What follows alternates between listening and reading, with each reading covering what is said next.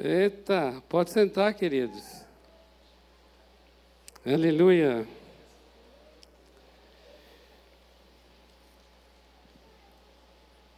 Obrigado, querida.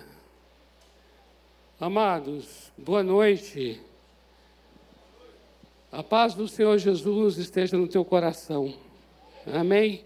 E também em tua família. Também em tua casa. Aleluia. Queridos, olha, nós estamos na Conferência da Família. Uhul!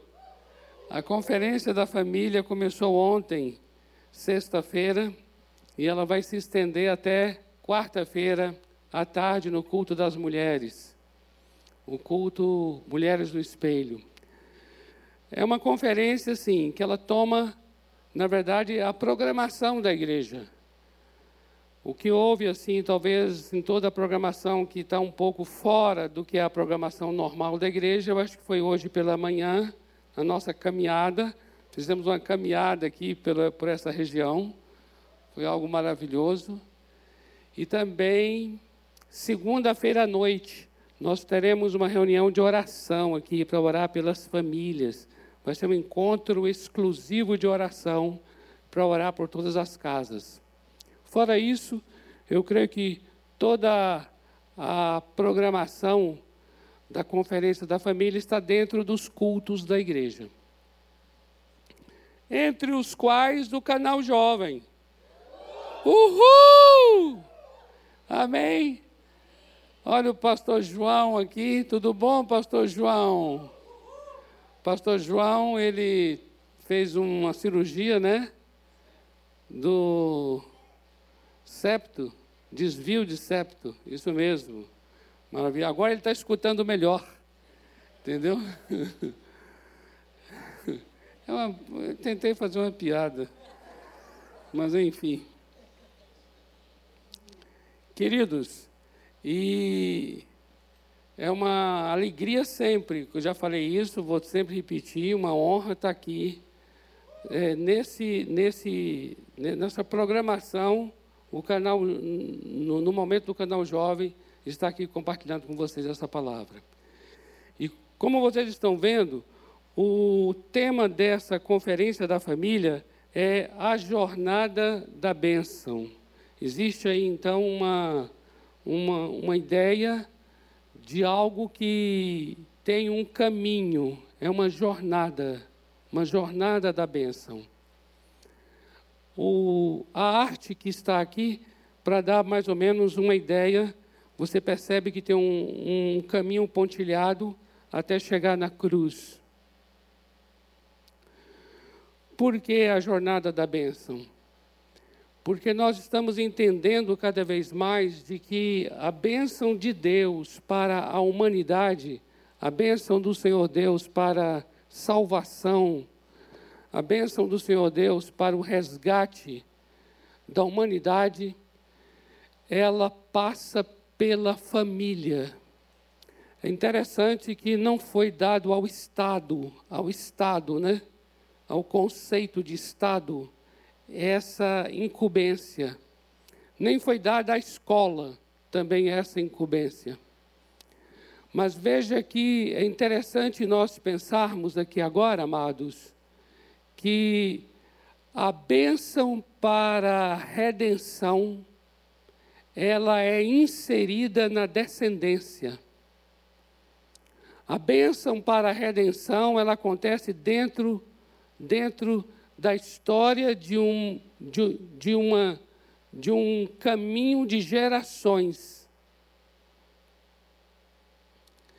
E a genealogia de Jesus, lá de Mateus capítulo 1, Mateus capítulo 1, a genealogia de Jesus torna-se o nosso quadro que nós temos aqui, o nosso mapa que nós temos aqui agora, para você ter um entendimento do que significa a bênção de Deus dentro das gerações.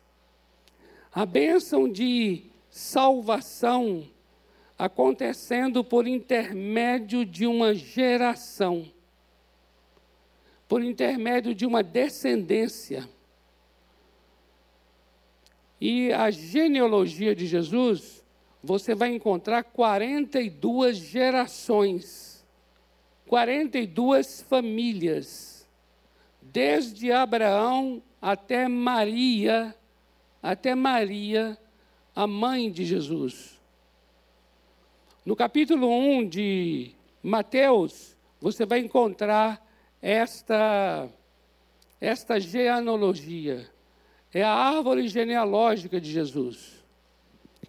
E dentro destas gerações, a bênção, a promessa da bênção, ela como que caminhou, podemos dizer assim, dentro das gerações, foi vindo de uma geração a outra geração, desde Abraão até chegar em Maria, em cujo ventre nasceu o Messias. É tremendo nós começarmos a entender e a compreender que a experiência com Deus é uma experiência geracional, porque estar dentro, a bênção é colocada dentro da família. Isso significa o quê? que para que esta bênção se estenda para a minha vida, é necessário que eu nasça dentro dessa descendência. Nós começamos a observar, a partir da genealogia, de que a bênção não é uma questão de comportamento, mas é uma questão de nascimento é o fato de você ter nascido naquela descendência que torna você uma pessoa bendita.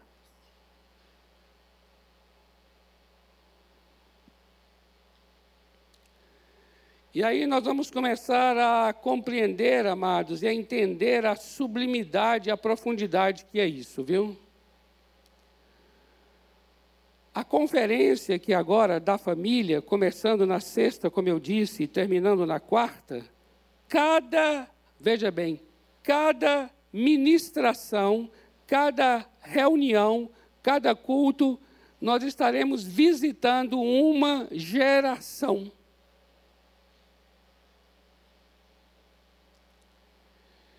Por isso é que existe uma jornada, porque você começa em Abraão e você vai caminhando de geração em geração, você vai compreendendo como foi que essa promessa da bênção de Deus, ela foi passando de geração a geração.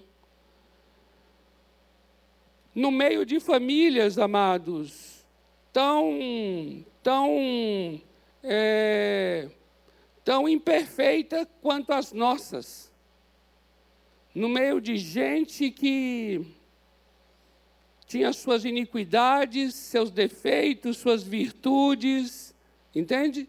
Exatamente como a minha família e como a sua família.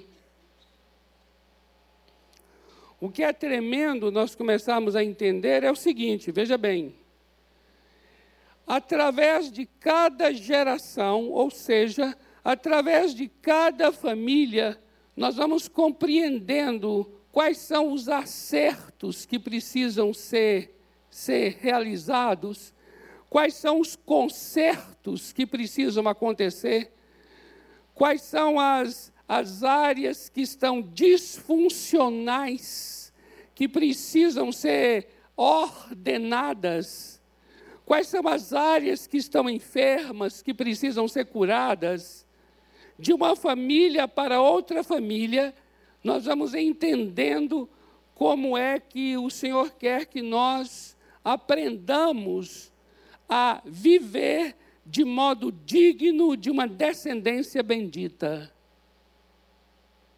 Compreende isso?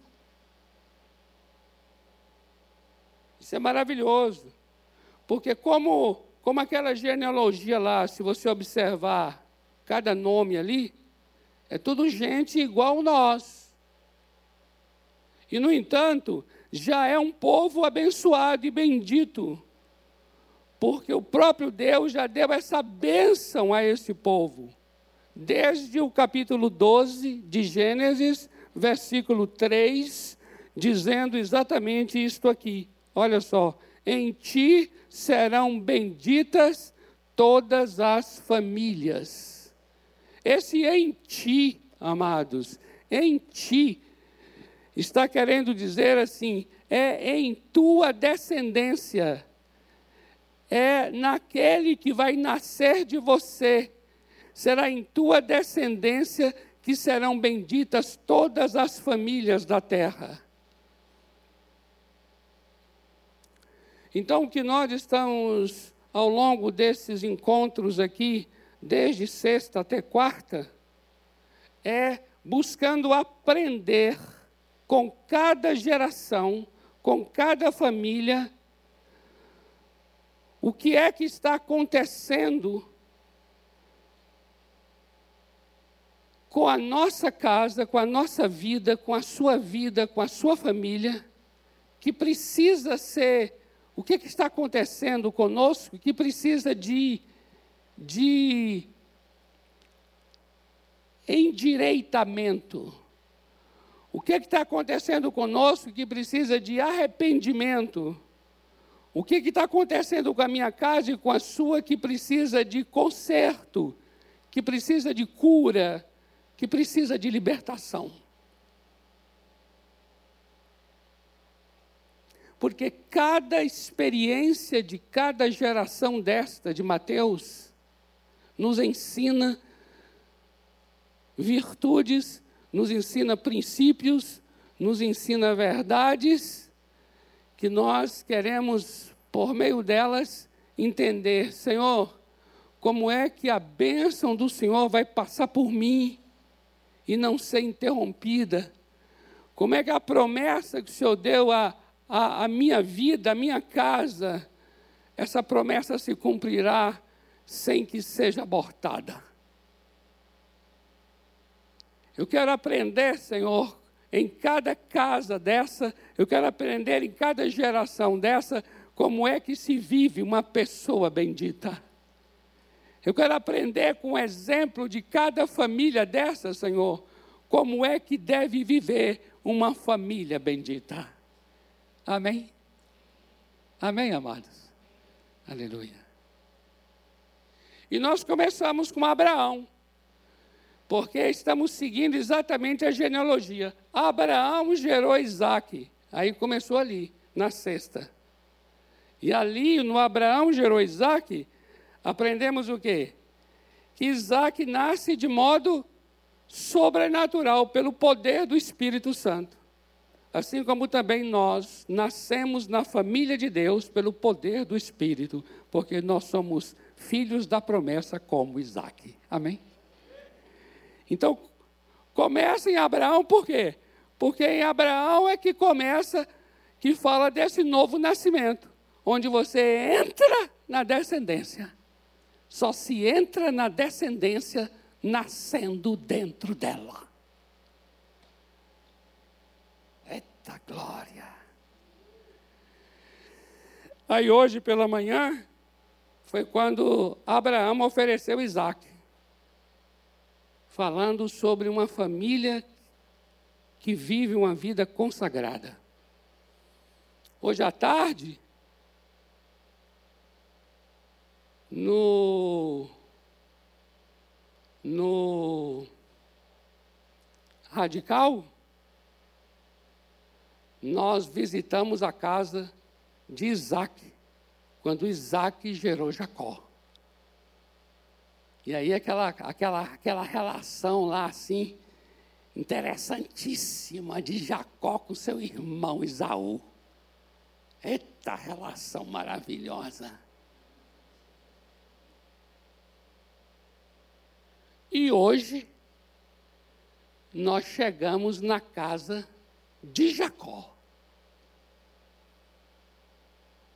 Quando Jacó, Mateus capítulo 1, versículo 2, na parte C do versículo, ou seja, na última parte do versículo 2, Mateus capítulo 1, verso 2, vai dizer assim: Jacó gerou Judá e seus irmãos. É interessante porque Judá não é o primogênito. O primogênito é Rubem. O primogênito de Jacó. Mas Judá é aquele de onde veio o quê? Veio a casa real. Porque o reinado veio da casa de Judá. Por isso Judá é destacado aqui na genealogia. Mas eu não quero falar de Judá. Eu quero falar de um irmão dele, chamado Yosef.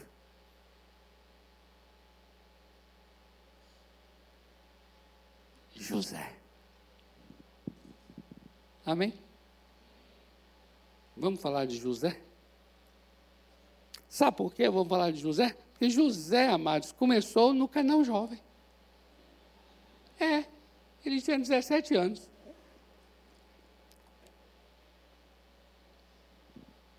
O João aceitou ele, mesmo com 17.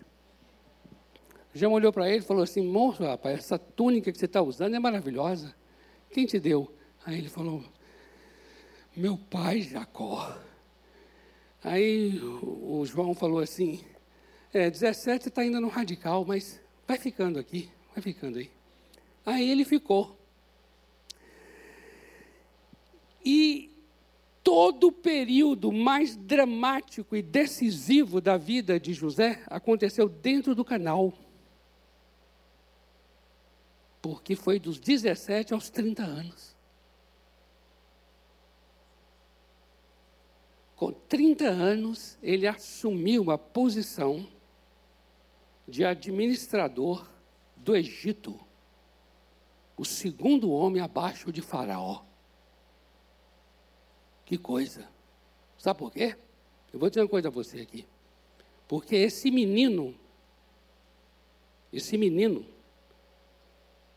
já nasceu com um dom. O dom de administrar.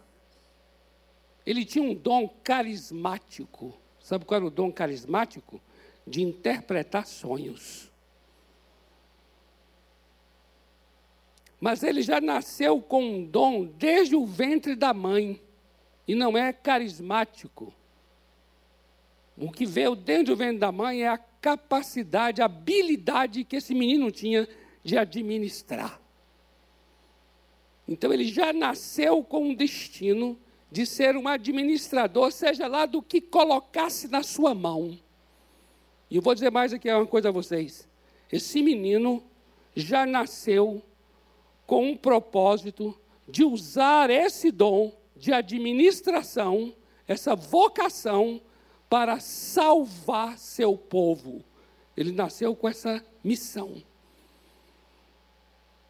Mas ele não sabia disso. Nem o seu pai sabia disso. E aqui, amados, eu vou entrar numa coisa que eu considero assim absolutamente assim, tão, tão assim, que nome, que adjetivo eu usaria aqui agora? Uma coisa extremamente profunda, absolutamente assim, sensível, delicada. Sabe o que, que é? É assim, veja bem, nenhum de nós nesse lugar nasceu para ser curado. Quando meu pai e minha mãe me viu nascendo, aquela coisa maravilhosa que eles receberam. Oh, glória! Eles não vieram assim para pensar assim, ou seja, eu nasci para ser uma pessoa doente, para ser uma pessoa enferma, seja no físico, seja na alma. E então a missão deles, como pais, seriam criar um ambiente em que eu fosse curado. Não, nenhum pai, nenhuma mãe, nenhuma casa se prepara para isso. Sabe por quê? Porque ninguém nasce para isso. Eu e você nascemos para viver. Nós nascemos para viver. Não é verdade? Só que não é só viver, não é só vir à luz, mas eu e você, veja bem, se eu e você, presta atenção nisso aqui. Olha, o apóstolo Paulo vai dizer, quando ele escreve aos Gálatas, no capítulo 1, ele vai dizer assim: ó, desde o ventre da minha mãe eu já fui separado para ser apóstolo. Então quer dizer o quê? Quer dizer o seguinte: que essa pessoa já nasceu com qualidades, habilidades, talentos, dons que são devidamente apropriados com a missão para a qual ele vai viver. Amém? Logo, eu e você nascemos também com as nossas habilidades, com os nossos talentos, com as nossas vocações, porque eu e você não somos uma tábula rasa. Não somos uma página em branco em que nascemos e agora vai ser preenchida ao longo da, da convivência e da construção baseada nos relacionamentos. Não, não. O Gabriel, ainda que pequenininho, ainda que não tenha noção e consciência de nada, esse menino já tem em si, em si, coisas que são que são independentes e, é, do que o João, do que a Paula tenha concedido no sentido de educação. Ou seja, ele agora não está sendo educado no sentido de ser influenciado para o que vai fazer no entanto, ele já traz em si, dentro dele, talentos, habilidades, dons. E ele nasceu dentro de uma casa, e agora essa casa vai sensível a Deus, sensível ao que vai perceber no menino entender para onde esse menino vai caminhar. Cabe agora ao João e a Paula perceberem por quê. Porque essa, é, essa, essa vida não é uma vida para ser restaurada. Essa vida é uma vida para ser destinada. Amém? o Gabriel é uma vida para ser destinada. Ei, amado, esse negócio é tão maravilhoso.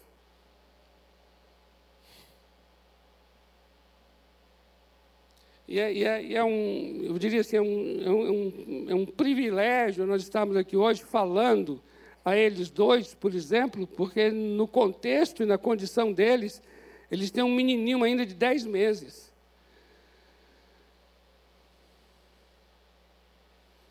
Por quê? Porque nós aqui estamos com quantos anos?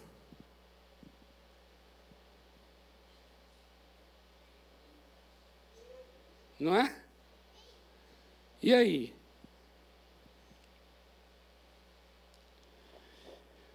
Qual é a realidade que muitas vezes nós temos hoje já pessoas crescidas, né? jovens que nós somos? Estou me colocando no meio aqui. Jovens que nós somos qual é a situação e qual é a condição. Deixe-me dizer uma coisa aqui. Amados, eu conheço pessoas que são pessoas carentes e talentosas ao mesmo tempo. Carentes, uma carência profunda, e ao mesmo tempo inteligentes, talentosas. E agora eu vou dizer uma coisa aqui. A carência é uma rachadura por onde o talento vaza. É isso que eu tenho testemunhado na vida de muitas pessoas. Eu tenho, eu tenho testemunhado pessoas que elas são inteligentes, têm o dom da liderança, habilidosas, sabem programar, planejar, mas ao mesmo tempo pessoas que sabotam a elas mesmas, abandonam seus projetos pelo meio.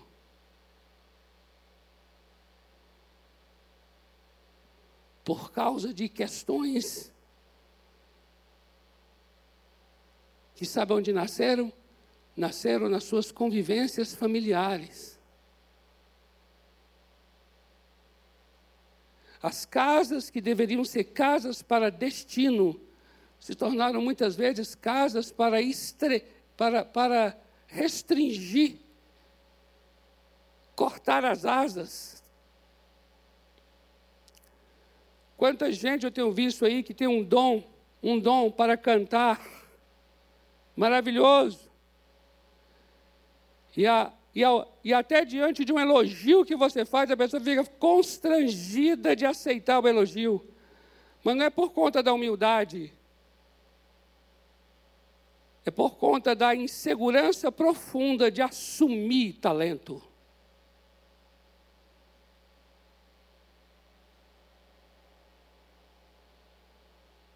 E aí eu estou começando a ver, sabe por quê? Quanta gente está deixando de ganhar Quanta gente está perdendo, quanta gente está embaraçada, está atrasada na vida, a despeito da inteligência, dos talentos, dos dons.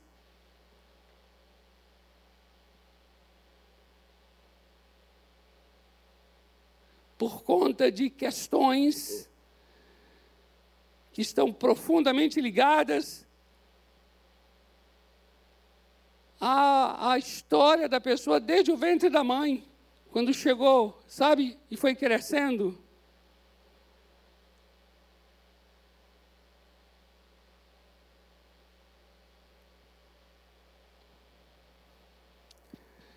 Amados, eu observo isso na minha própria vida, para dizer a vocês aqui. Quando eu falo isso, não é só porque eu observo no outro, mas é porque vivo isso e vivi isso de maneira tão forte em minha vida. A dificuldade profunda que eu sempre tive de assumir as minhas virtudes. Eu tinha vergonha de ser sublime. Entende isso? Vergonha de ser sublime, porque eu sou sublime, viu? Eita. Amados, vocês não têm ideia da graça que Deus me deu para elaborar coisas assim. Então, olha que eu falo um negócio que eu, tenho que repetir de novo, eu tenho que repetir de novo, falar assim, rapaz, eu tenho, tem hora que parece que eu tenho que sair de mim e falar na terceira pessoa dizer, Robério, você agora foi demais. Escreva isso, escreva, escreva isso e não deixe isso passar, rapaz. Faça um bom uso disso, porque o que acabou de falar e aí eu olhei para o lado assim, não tinha ninguém para ouvir. Mas para mim ali já foi suficiente, uma alegria no coração. Olha, amado, eu tenho uma grande alegria no coração quando eu tenho um entendimento a respeito de uma questão da vida, uma questão da Bíblia, uma questão de, é, de qualquer assunto, de qualquer campo de conhecimento. Quando eu tenho um entendimento sobre aquilo, eu falo, entendi. Aí me dá, eu fico o dia inteiro alegre, porque entendi. Hein? Eu tinha vergonha de ser sublime. Eu tinha vergonha de ser bom. Eu tinha vergonha de ser excelente. Eu tinha vergonha, vergonha. Eu escrevia minhas poesias, porque eu já falei para vocês que eu sou poeta, e poeta bom. É um poeta assim, talvez, claro, não chego assim nas profundidades né, de Drummond. Mas eu sou um pós-moderno. eu reconheço também minhas limitações, que é também uma outra virtude que eu tenho, que é o de saber, sabe aqui? Saber onde você está pisando e entender que você não é isso tudo que você tem hora que imagina, não. Eu tenho essa noção. Então, eu tenho a noção devida da sublimidade do meu modo de pensar, ao mesmo tempo da bustica que eu sou. Então eu tenho noção dessa, entendeu? Dessa. Entende? Dessa. Sabe, essa. essa sabe, esse, esse, esse viver paradoxal. No entanto, queridos, eu precisei ser ministrado profundamente em meu coração. Eu precisei ser sarado em minhas emoções. Diante de palavras lá desde muito tempo atrás que eu escutava e que eram palavras difíceis de você aceitar, dolorosas, e que me tornaram uma pessoa envergonhada diante daquilo que é virtuoso.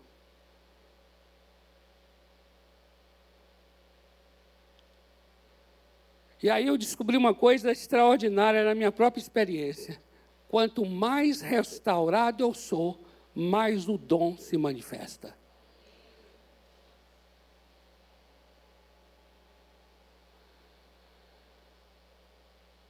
Quanto mais ministrado, curado eu sou, mais aquilo que de fato eu estou aqui para ser se manifesta. Porque eu não estou aqui para ser curado. Eu estou aqui para que se manifeste toda a graça que Deus me concedeu. No entanto, eu entendo que preciso ser sarado para que esta graça se manifeste. Amém? E amados, por que estamos falando disso diante do que acabamos de ler aqui, de mencionar aqui sobre. E Jacó gerou José. É porque José, queridos, expressa exatamente isso que eu estou compartilhando aqui. José é esse menino que tem já esse dom Queridos, olha, quando ele foi para aquela cadeia, para aquela cadeia, ele tornou-se o administrador da cadeia.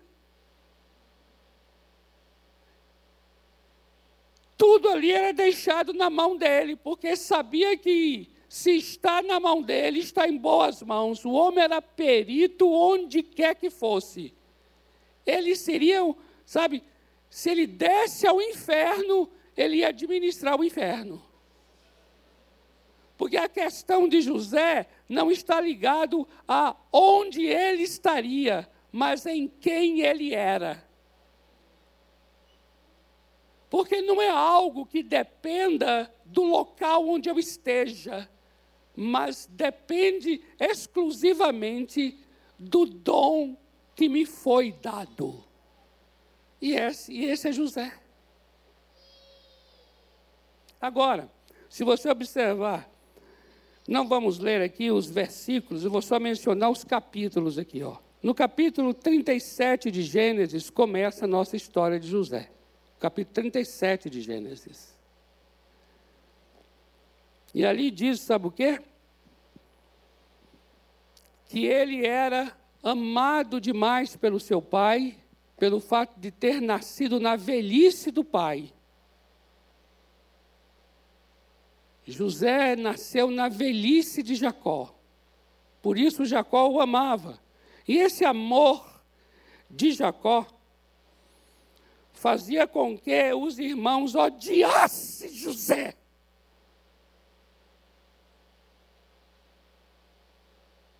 Você compreende isso? Quando eu digo você compreende isso, eu quero dizer assim: você já viveu uma situação assim que dentro da tua casa parece que tem lá um. Tem lá um. Um bendito que tem, vamos dizer, uma preferência, ainda que não tenha, muitas vezes o seu coração ferido fala que tem, não é? É interessante isso. José tinha coisas que era a revelia dele.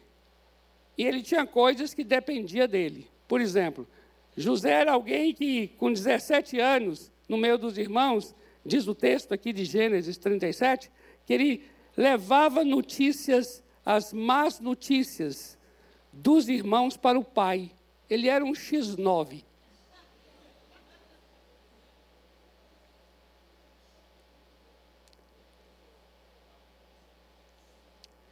Porque veja bem, você ser uma pessoa que tem um dom, que tem uma vocação, não impede que você seja carnal.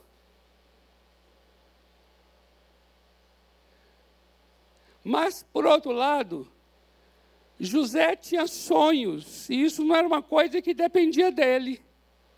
Ele tinha sonhos. Teve dois sonhos assim, e quando ele contou os sonhos, aí que os irmãos odiaram mais ainda. E a Bíblia diz que o pai dele, que não entendia também o que aquele sonho queria dizer, porque achava muita pretensão o significado do sonho, diz que o pai guardava no coração, porque ele não entendia muito bem o que aquele sonho significava. Então ele guardava no coração. Aí, aí o que, que nós já começamos a observar? Que o ambiente, você está compreendendo aqui? O ambiente era um ambiente ali de, de ódio, um ambiente de competição. Aquele ambiente ali, a pessoa não podia nem dizer que ele estava falando em nome de Deus, porque ele já não era querido pelo outro.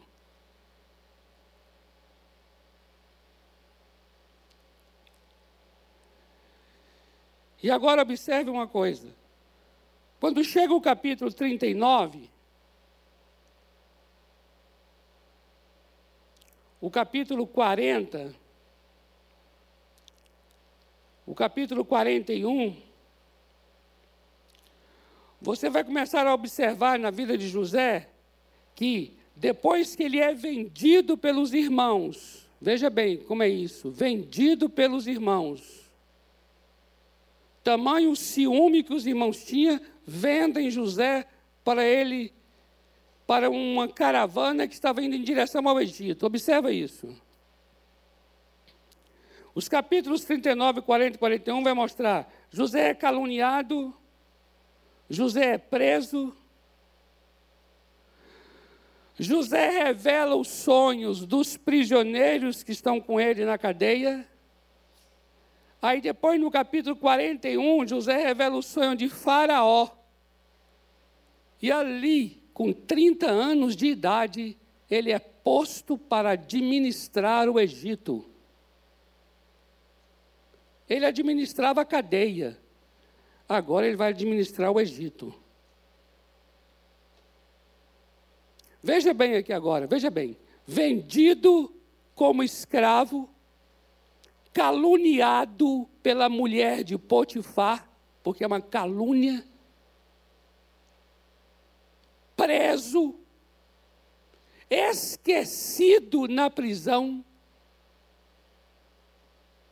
E aí depois o que acontece? Revela os sonhos dos prisioneiros, e por conta desse sonho do prisioneiro, Faraó toma conhecimento de que havia um homem que revelava sonhos manda chamar José.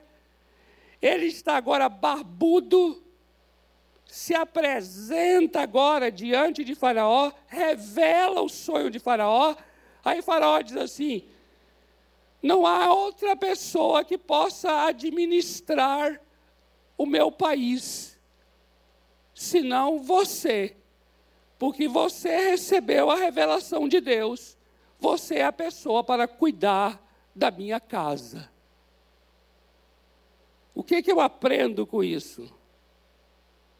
A tragédia não é maior do que o propósito. Amém? Amados, a tragédia não é maior do que o propósito. E vou dizer uma coisa mais. José tinha sonhos quando ele tinha 17 anos, revela sonhos quando ele tem 30 anos, administra a prisão e depois administra o país. Ou seja, ou seja, nenhuma situação descaracteriza o dom que ele havia recebido. Nenhuma situação.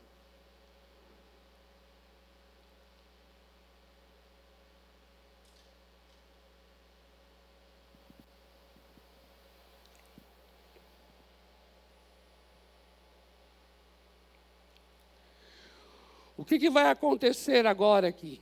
Por causa do sonho, o sonho vai mostrar o quê? Que haverá um tempo de, de muita, muita seca e um tempo de muita abundância. Então agora é o momento de quê? É o momento de, de administrar para que os celeiros estejam cheios. Nenhum outro país sabia disso, só o Egito tem essa informação. E José vai ser agora a pessoa para cuidar disso, amados, para administrar o país, a fim de que, nesse período agora, ele possa é, ajuntar os cereais, a fim de que tenha muito alimento, para quando chegar o tempo de fome, todas as nações possam vir ao Egito. E entre essas nações que virá ao Egito, tem a família de José. Jacó, lá em Israel, Canaã, Jacó pede então que a família, os filhos, vão ao Egito para buscar comida. E aí nós temos os capítulos 42 até o 44, quando José se encontra com seus irmãos depois de 13 anos. Na verdade, depois até de, de quase 20 anos.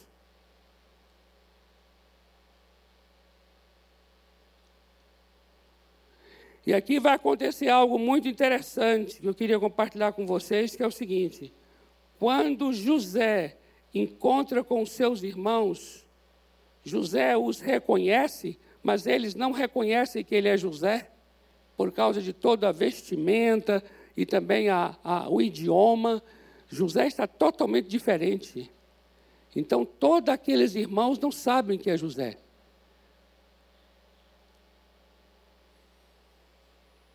Mas José sabe quem são eles. E não só isso. José sabe quem são eles. Agora preste atenção nisso aqui, que isso aqui é muito interessante. Mas José começa agora que eu chamo de um terrorismo psicológico. Fazer com seus irmãos. E de uma certa forma, ele está vingando, tentando vingar, porque o encontro com os irmãos trouxe de volta aquela dor. A dor de ter sido traído de ter sido vendido como escravo. E tudo que José passou por conta dessa escravidão, veio à memória dele agora essa dor. E eu queria que você entendesse uma coisa muito interessante. Sabe o que é? É o seguinte: em todo o tempo que José está com seus irmãos, José procura uma única coisa: prender os seus irmãos, prender todos. José os calunia, dizendo assim: eles são espiões. E eles falam: não, não somos, não somos, meu senhor, nós não somos espiões. Entenda bem isso aqui. José quer prender todos, diz a palavra exatamente isso. José quer que todos fiquem detidos. Até que um deles fica detido. Sabe para quê? Para que esses irmãos voltem a casa lá e busquem o mais novo, quem é o mais novo? É Benjamim. Benjamim é irmão de José por parto de pai e de mãe, Raquel.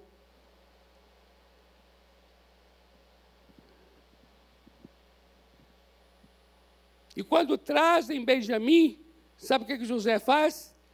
José planta uma prova, planta no, no, no, Cada um deles tinha aqueles sacos de, de alimento que voltaram para casa por causa da fome.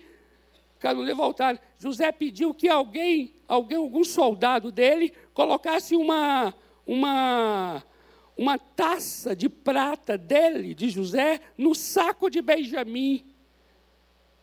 E aí, quando eles estão voltando, chega a polícia e dá uma batida. E aí fala assim: ó, temos que olhar o saco de cada um aqui, porque tem alguma coisa aqui que levaram. Aí eles disseram: não, não fizemos isso, meu senhor. Se porventura tiver alguma coisa no, no, no, no, no saco de alguém aqui, na, na, na, na é, é, que essa pessoa seja, pode levar, seja presa, morta. E, vai, e ele vai cortando assim, né? O, o, de cada um assim, e vai caindo. Quando chega em Benjamim, está lá. Benjamim! Meu Deus! José estava ali, ó. Ah! Você compreende isso, queridos?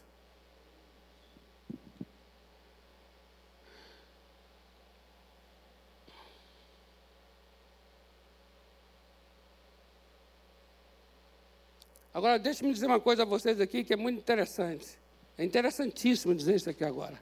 A palavra perdão, perdão, na língua grega, é a palavra afiemi, Afiemi. Sabe o que, sabe o que afiemi significa? Significa deixar ir, soltar. Perdoar é isso, é deixar o outro ir embora. Vai embora. E José, durante todo momento com seus irmãos, ele está querendo que todos eles fiquem presos. Eles serem presos significa o quê? Que José não está perdoando. E aqui eu queria dizer uma coisa a vocês a respeito, a respeito daquilo que Deus planejou para a minha vida e para a sua. Presta atenção nisso aqui. Deus chamou José desde o ventre da sua mãe para ser um administrador. É o dom que Deus deu a ele.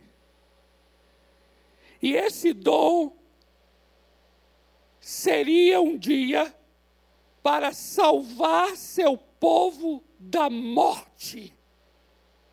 Essa é a vocação de José. Compreende isso?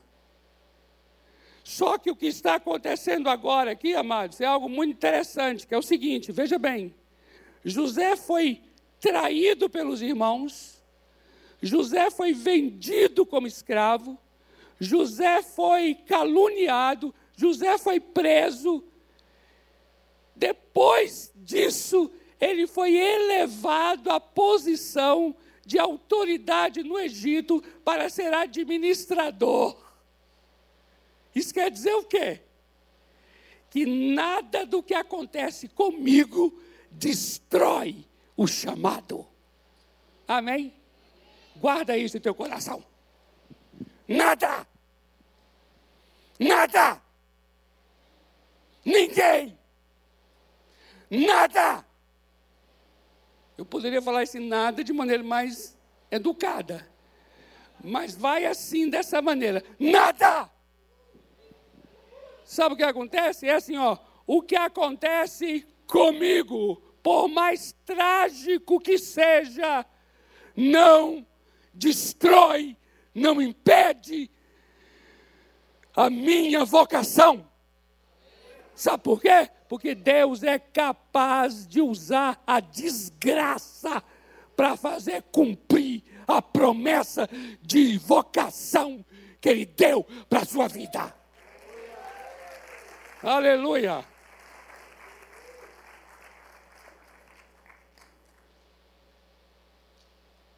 Isso é muito tremendo. Diga se não é. Não tem nada. Nada nada e ninguém tira você do que Deus chamou para você realizar.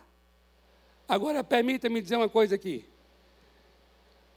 O que você faz de você, tira.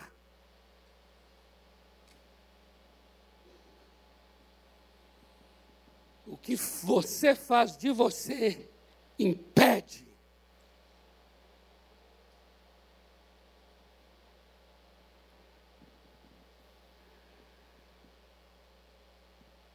José ali agora tinha esse momento para poder chegar assim. Tudo, toda aquela coisa dramática que ele passou, não foi capaz de tirá-lo da posição que Deus o chamou para viver.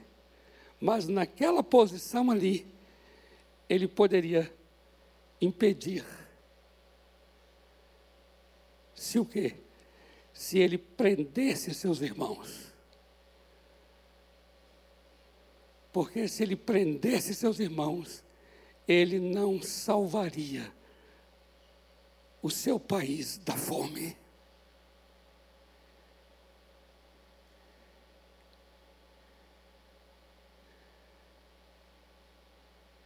O maior inimigo da nossa vocação não é o diabo.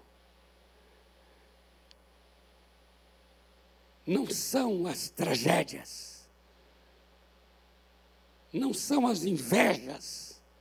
Não são as traições o maior inimigo da nossa vocação são as nossas próprias feridas, as nossas próprias iniquidades, os nossos próprios desajustes internos, as nossas próprias disfuncionalidades.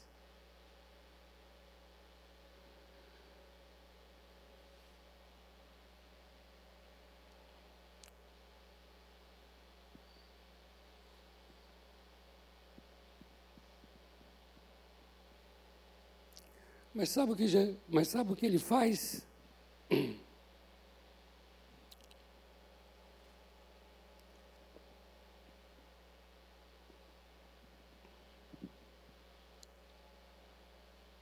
Amados, isso é tão tremendo. Sabe o que ele faz? Ele, ele não aguenta quando Judá faz um discurso em defesa de Benjamim, dizendo: não faça isso com Benjamim. Benjamim é o, é o, é o mais novo que restou. Se ele ficar aqui preso, nosso pai vai morrer. Não faça isso com Benjamim. Aí o coração de José fica derretido naquela hora, não aguenta, explode. Aí José manda todo mundo sair, deixar só os irmãos ali. Aí José vai e fala assim: Sou eu, José. Eu sou José. Eu sou seu irmão, irmão de vocês. E aí diz o texto que ele beijou cada um deles. E ele chorou, chorou, chorou, chorou.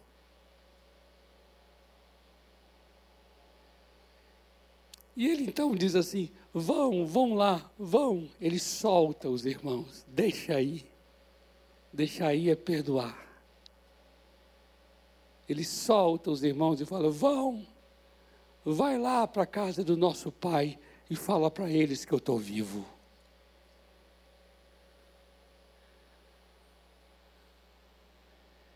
E aí, eles vão, conta para o pai: olha, José está vivo. E aí tem aquele encontro tremendo de José com seu pai, o pai que imaginava que José já havia morrido. E aí José, o que que faz? Chama toda a família para descer para o Egito. Sabe por quê? Porque vai agora se estender para a sua casa a vocação. A vocação vai agora abençoar a casa. E aí ele salva a casa e vem, salva o seu povo. Aí depois, quando Jacó morre, os irmãos falam assim: e agora que Jacó morreu, José vai vingar contra nós. Aí José vai dizer assim: não, não vou fazer isso. Jamais. Eu não sou Deus. Vocês intentaram mal contra mim, mas Deus fez tudo isso para o nosso bem. Para que pudesse, por meu intermédio, salvar toda a nossa gente. Sabe por quê? Porque todas as coisas cooperam para o bem daqueles que amam a Deus e que são chamados segundo o seu propósito. Aleluia. E sabe, e sabe o que aconteceu no final? No final, José teve dois filhos dois filhos no Egito. Dois filhos.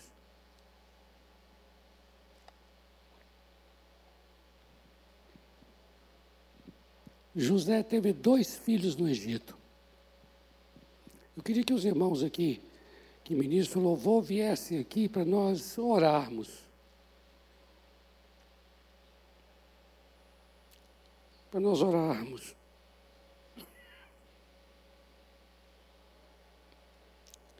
E eu queria falar com vocês desses dois filhos que José teve no Egito. Você sabia que das tribos de Israel, José não faz parte das tribos. Quem faz são os dois filhos dele. Você sabe quais são os nomes dos filhos de José? Que ele teve no Egito? Manassés e Efraim. Você sabe o que significa Manassés? Manassés significa Deus me fez esquecer. E sabe o que significa Efraim? Duplo, duplamente frutífero. Quando você junta esses dois filhos, sabem o que, que vai dar? Vai dar no seguinte: Quando José perdoou, quando José liberou seus irmãos, não é que a gente fique com amnésia, porque ninguém fica com amnésia do que aconteceu conosco lá em casa, mesmo que seja 20 anos atrás. Mas a gente esquece no sentido de que aquilo ali não me aprisiona mais. E porque aquilo ali não me aprisiona mais, eu agora posso ser duplamente frutífero. Amém?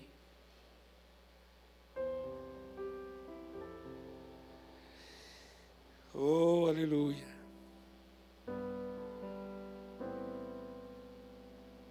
queria, eu, queria, eu queria que a gente orasse. Eu queria te abençoar, te abençoar. Minha voz, minha voz aqui ficou rouca demais, chegou a sumir. Mas vocês estão ouvindo, então? Eu queria orar por vocês. baseado na oração aqui. Obrigado por aumentar aí, viu? Eu não vou aumentar aqui não. Eu queria orar por vocês, baseado na oração que Jacó fez por José. Jacó abençoou José. E eu queria pegar essa bênção de Jacó por José e transferir para a sua vida agora.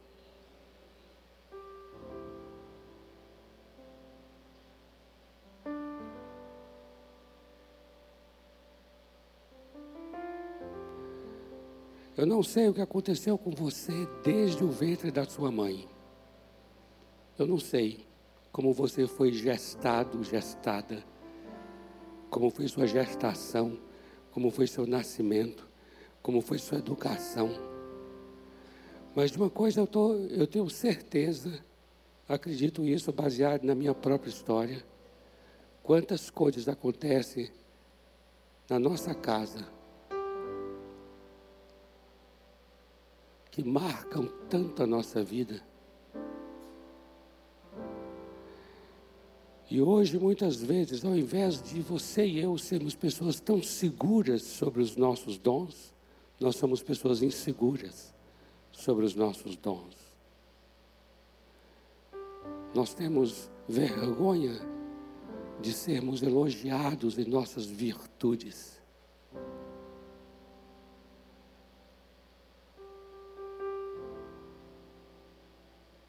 Eu queria te abençoar para o Espírito Santo restaurar seu coração. Porque, olha, eu vou dizer uma coisa: não há nada que aconteça conosco que nos desvie do que Deus tem para nós. Nada do que aconteceu na vida de José desviou ele do que Deus tinha através dele. Mas o que José fizesse poderia desviar. Então eu gostaria muito de te abençoar, para que você fosse um homem e uma mulher que não decidisse baseado em suas carências emocionais, ou em suas feridas, ou em suas iniquidades, mas você seja um homem ou uma mulher cujas escolhas e decisões sejam baseadas nos valores que Deus tem na sua vida. Você seja um homem ou uma mulher guiado pela vocação, pelo dom e não pela dor. Amém? Vamos ficar em pé. A bênção sobre José é essa aqui, ó. José é um ramo frutífero. Eu quero dizer também aqui, ó, canal jovem, meu querido, minha querida que está aqui, você é um ramo frutífero. Você é um ramo frutífero junto à fonte. Seus galhos se estendem sobre o muro. Os flecheiros lhe dão amargura. Olha só. Atiram contra ele e o aborrecem. O seu arco, porém, permanece firme. E os seus braços são feitos ativos pelas mãos do poderoso de Jacó. Sim, pelo pastor e pela pedra de Israel, pelo Deus de teu pai, o qual te ajudará, e pelo Todo-Poderoso, o qual te abençoará com bênçãos dos altos céus, com bênçãos das profundezas, com bênçãos dos seios e da madre. As bênçãos de teu pai excederão as bênçãos de meus pais, até o cumo do dos montes eternos. Estejam estas bênçãos sobre a cabeça tua nesta noite, e sobre o alto da cabeça do que foi distinguido entre seus irmãos. Amém? Vamos orar? Aquele cântico que nós cantamos aqui de é, a bênção, né? Poderia nos ajudar aqui com esse cântico? Sobre a bênção que nós cantamos? Esse cântico é apropriado agora. Eu queria que você orasse da seguinte maneira, assim. Senhor, o que tem, o que trago hoje na minha vida? Quais são as marcas que eu tenho na minha vida que, que, que me sabotam? Quais são, Senhor, as características que eu tenho que faz com que eu seja capaz, eu seja capaz de me desviar da tua vocação.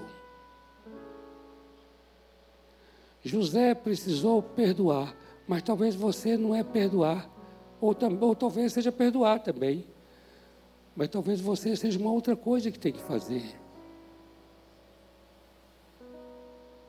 Mas o que eu quero que você entenda é assim: Senhor, tem coisas que eu estou fazendo contra a minha própria vida.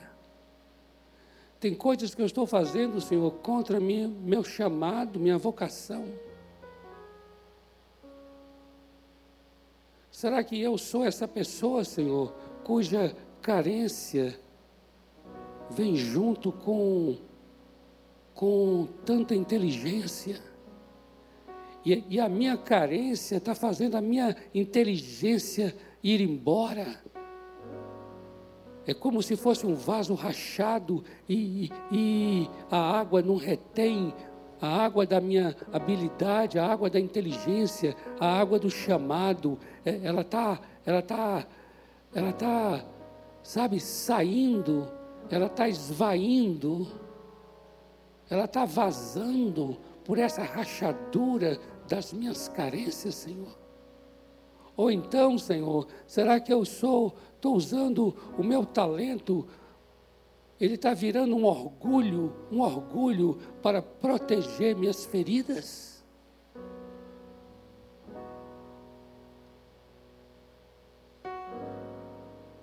Tem hora que eu encontro pessoas assim, amados, e eu falo assim: Deus do céu, essa pessoa não está percebendo o quanto, o quanto, ah, o quanto, o quanto o fato dele ser tão talentoso, tão habilidoso, isso isso está se tornando um orgulho na vida dele para proteger as feridas da sua alma.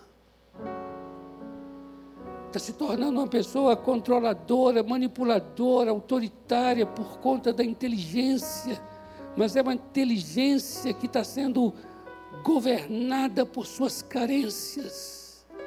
É uma inteligência que é que é um, sabe, está sendo manipulada, a inteligência da pessoa está sendo manipulada pelas suas emoções. Eu falo, Deus, essa pessoa não está dando conta o quanto ela, o quanto ela está sabotando, sabotando a sua própria vocação, a sua profissão, o seu trabalho, o seu talento, a sua habilidade. Eu queria que você colocar diante do Senhor sua alma, dizendo: Deus, sara-me. Porque eu quero cumprir o que o Senhor chamou para que eu cumpra. Eu quero administrar o Egito. Eu quero que o meu dom que o Senhor me deu para salvar, para abençoar pessoas, eu quero que ele seja alcançado, seja pleno, Senhor. Eu não quero abortar, abortar tanta coisa linda que o Senhor confiou a mim. Livre-me dessas autossabotagens. Livra-me, ó Deus, livra-me, ó Deus. Eu quero ser um homem sarado, uma mulher sarada. Eu quero ser um homem seguro, uma mulher segura. Vem, Senhor. Vem, Senhor. Trata comigo a tua bênção, a tua bênção, a tua bênção, a tua bênção, a tua bênção. Preciso da tua bênção, de trazer ordem à minha alma, em nome de Jesus. Queria que você orasse enquanto a gente está ministrando esse cântico. Queria que você colocasse seu coração diante de Deus enquanto estamos orando o cântico. Amém?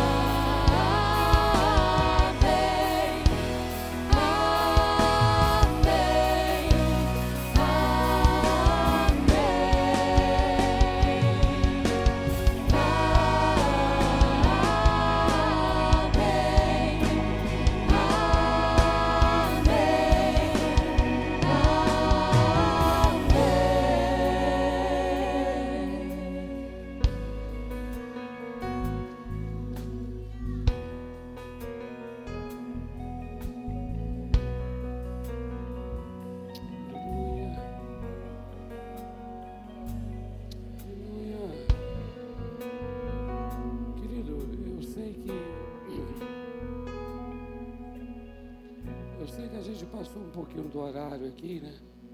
Mas eu gostaria de aproveitar esse momento assim que você está com alguém aí agora para ajudar esse alguém orando por ele. Ajude essa vida agora e orando por ela. Quando eu falo ajude é é mesmo ajudar, ministrar ao coração dela assim, de falar assim, Senhor, Sara, Senhor. Senhor, desembaraça, Senhor. Eu abençoo, Pai, para que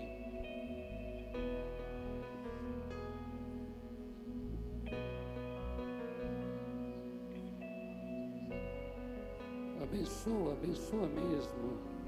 Seja um abençoador para dizer assim: Eu te abençoo.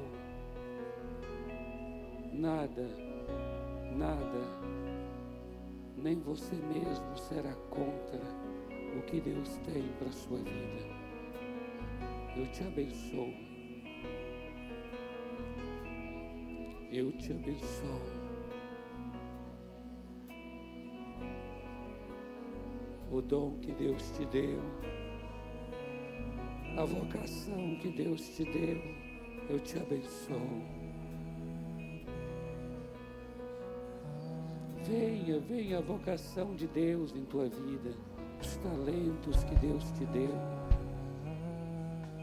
os dons, os dons que o Senhor te deu. Venham, venham, se manifestem todos os talentos que Deus te deu propósito, o propósito que Deus te deu. Nada, nada e ninguém vai impedir. Você não vai mais sabotar os teus dons. Você não vai mais ser uma pedra de tropeço para você mesmo. Eu te abençoo. Eu te abençoo em nome de Jesus. Sim, eu te abençoo. Você, você é uma bênção para a sua própria vida. Você é uma bênção para a tua própria vida. Eu te abençoo nesta noite. Saia todos os embaraços dos teus pés. tudo que te torna menor, tudo que te prende, tudo que te restringe, tudo que te encurta a vida, tudo que vem para te apagar, para te acanhar, seja desembaraçado nessa noite. Eu te abençoo, eu te abençoo. Nada, nada, nem você mesmo vai impedir não serás mais impedimento para a sua própria vida. Eu abençoo o seu coração, eu abençoo sua mente, eu abençoo suas emoções. Você não vai mais trair a você mesmo, você não vai trair a vocação, você não vai mais ser infiel ao teu chamado, você não vai ser mais infiel aos teus talentos. Venha, venha, venha a luz dos teus talentos, venha a luz a tua vocação, venha a luz os dons que o Senhor Deus te deu. Eu te abençoo, eu te abençoo. Eu te abençoo como homem de Deus, mulher de Deus. Eu te abençoo, eu te abençoo. Aleluia, aleluia. Sim, eu te abençoo como homem maduro, mulher madura. Eu chamo agora a maturidade para a tua vida. Venha sim, segurança, maturidade. Eu ministro sensatez, lucidez para a tua vida. Eu quero declarar nessa noite: você não é, você não é, você não é, você não é ébrio, você é sóbrio. Você não é da noite, você é do dia. As armas tuas são armas da luz. Eu te abençoo em nome de Jesus. Eu abençoo as suas capacidades, a sua inteligência. Eu abençoo os cursos que você está fazendo. Eu abençoo o trabalho que você está realizando. Eu abençoo o local onde você trabalha. Eu abençoo a casa onde você mora. Eu abençoo o seu lar. Eu abençoo a dinâmica dentro da sua casa. Eu abençoo os seus pais. Eu abençoo os seus irmãos. Eu abençoo sua família. Em nome de Jesus. Eu abençoo sua família. Eu digo nessa noite, sua família. Sua família é casa, é casa para o teu destino. Sua família, sua família é casa para teu destino Sua família é casa para o teu propósito. Sua família é lugar de realização, de chamado. Sua família é lugar de vocação divina. Vocação divina. Ah, eu te abençoo em nome de Jesus. Amém. E amém. Amém, amados. Aleluia.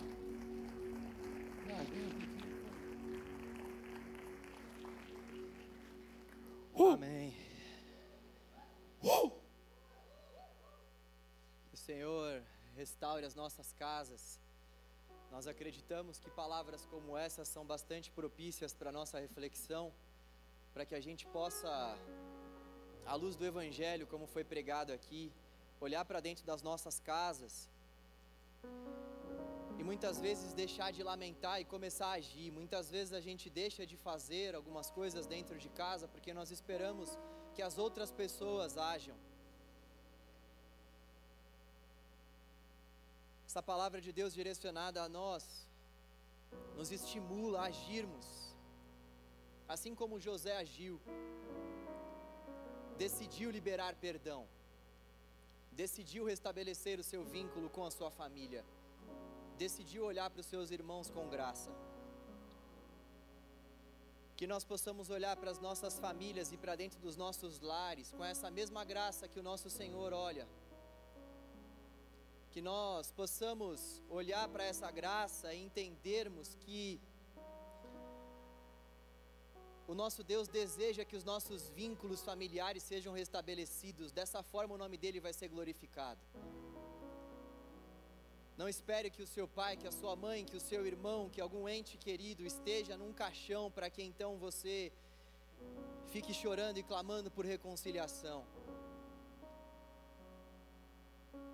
Muitas vezes a gente vem refletir acerca da brevidade da vida quando nós estamos diante de alguma situação de morte. A gente espera alguma situação de morte acontecer para que então a gente venha dizer a nossa vida como sopro.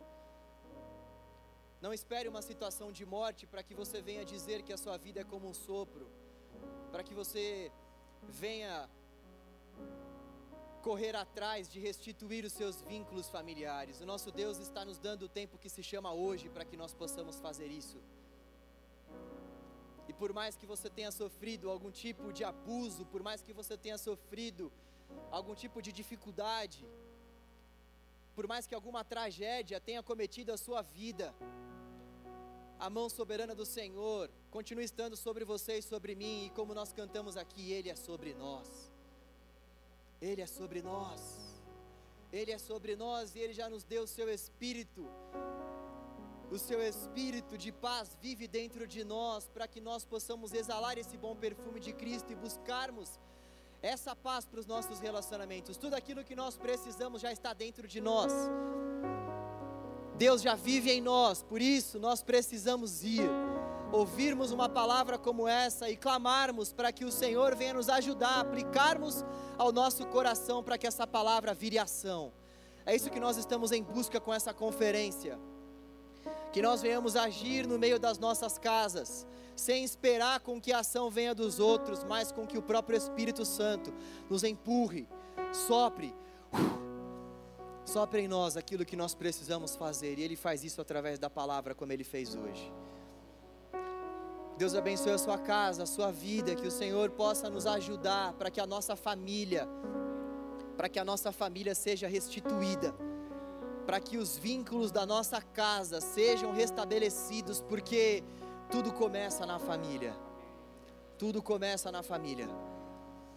Em nome de Jesus. Não se esqueça que amanhã nós temos ainda quatro cultos que vão pregar sobre o mesmo tema da família, só que serão subtemas diferentes. Então você pode vir nesses cultos que você vai ouvir palavras direcionadas ao seu coração. Queria te agradecer, Pastor Roberto Sublime. Obrigado pela sua presença. Pastor Roberto Sublime, nós